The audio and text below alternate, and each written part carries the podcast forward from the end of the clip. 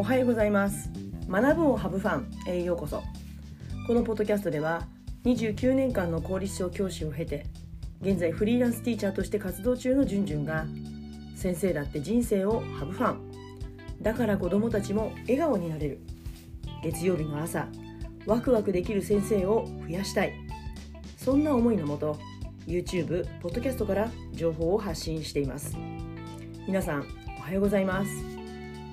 えー、今日のテーマは休職後のリハビリ期間って何するの？というテーマについてお話をします、えー、給食っていうのはあの食べる給食じゃなくて病休給食の給食のことです。このポッドキャストを以前から聞いてくださっている方にとってはもうすでにご存知のことだと思うんですけれども、まあ、初めてこの回から、え聞いてくださった初めましての方に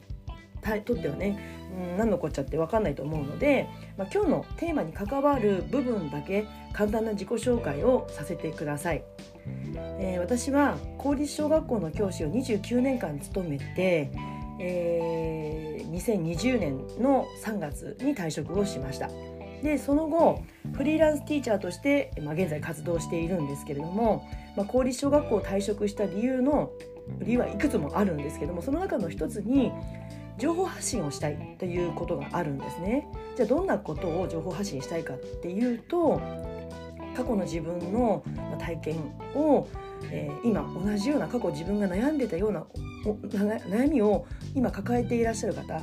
に向けて、うん、こういうことがありますよこういう考え方もありますよっていう、まあ、考え方の一つを情報として、えー、シェアしていきたいっていうことがあります。もちろん具体的なね指導技術だとか学級経営だとかうん、そういったことについてはもう過去私ブログの方でかなり書き尽くしたところがあるので、まあ、興味のある方はそちらの方も見ていただきたいと思うんですが、まあ、この YouTube やポッドキャストの音声になってからは特に、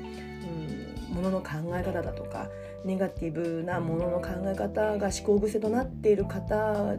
の中で、まあ、教員をされている方がもしいらっしゃるんであれば過去自分が同じような悩みを抱えていたので、そこから、うん、結局は子どもたちとの試行錯誤チャレンジが本当にめちゃくちゃ面白い楽しいっていうふうに思えるようになった自分の体験をぜひお伝えしたいな、まあ、そういうことを、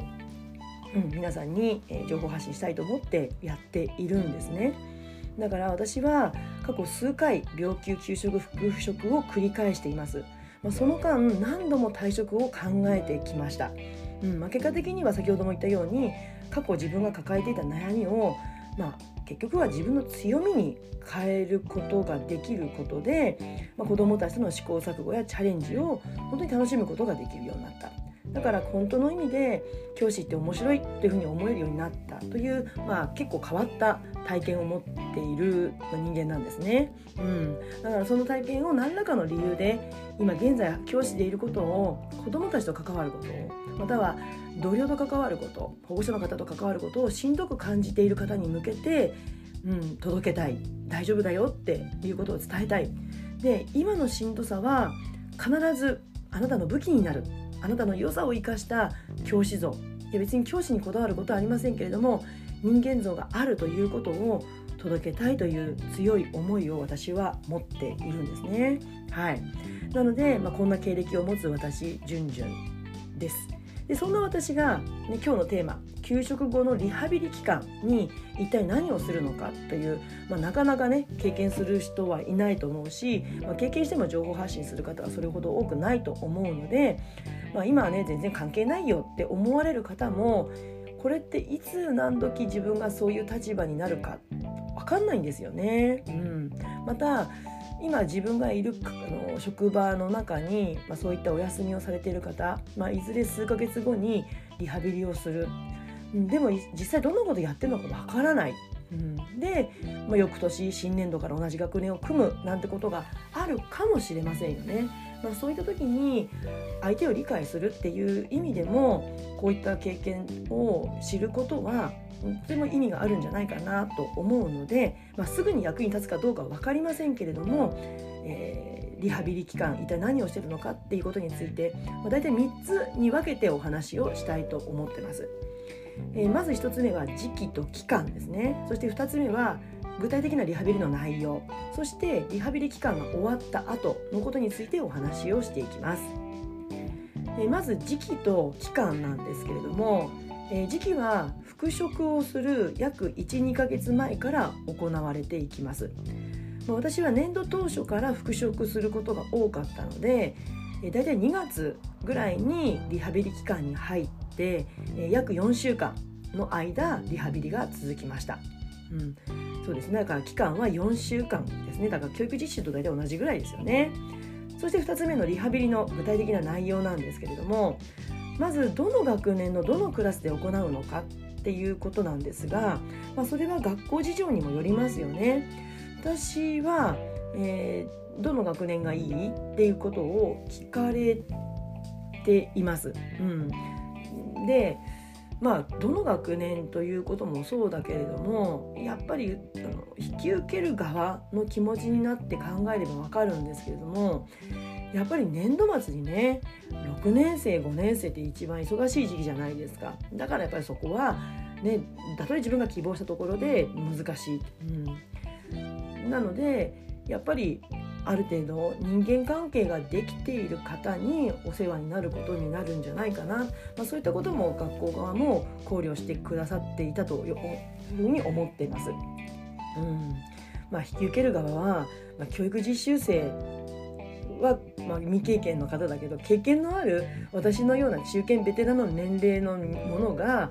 1ヶ月間もうそのその日一日丸一日そこにいるっていうことってなかなかプレッシャーですよね、うん、緊張感ありますよね。うん、なので、まあ、そういったことを配慮して引き受けてくださった方が行っていただけるということだと思います。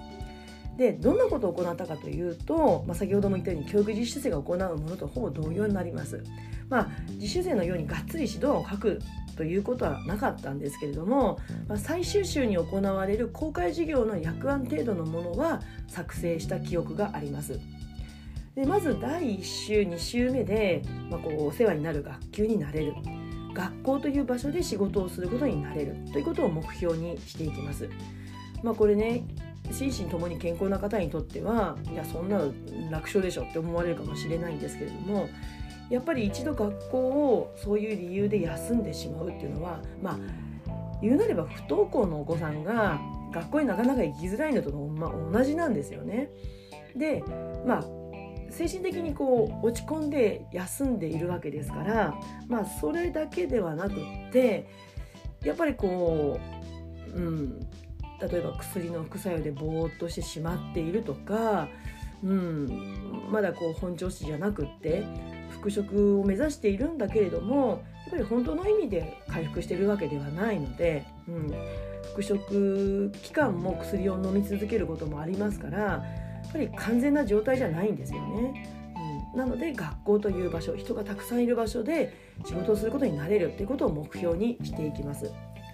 そして次の3週4週で、まあ、少しずつ学級事務や学校の仕事授業にも参加していくようになってます。で私がお世話になった時期が年度末ということもあったので、まあ、皆さんねとても忙しい時期だったから採点とかあとは表彰、ね、症状の名前書きぐらいは私もまあ得意だったので、えー、まあ自分の負担にならない程度にやらせていただくようにしていました。まあね子供たちが下校した後に結構ね時間持て余しちゃうんですよね。で私はどの時期もあの空いてる教室、まあ、小さな小部屋などをあの使わせていただいて、まあ、精神的にこう人目にさらされてるとやっぱり精神的に辛いので負担にならないように学校側が配慮していただくことができました本当にありがたいことなんですけれども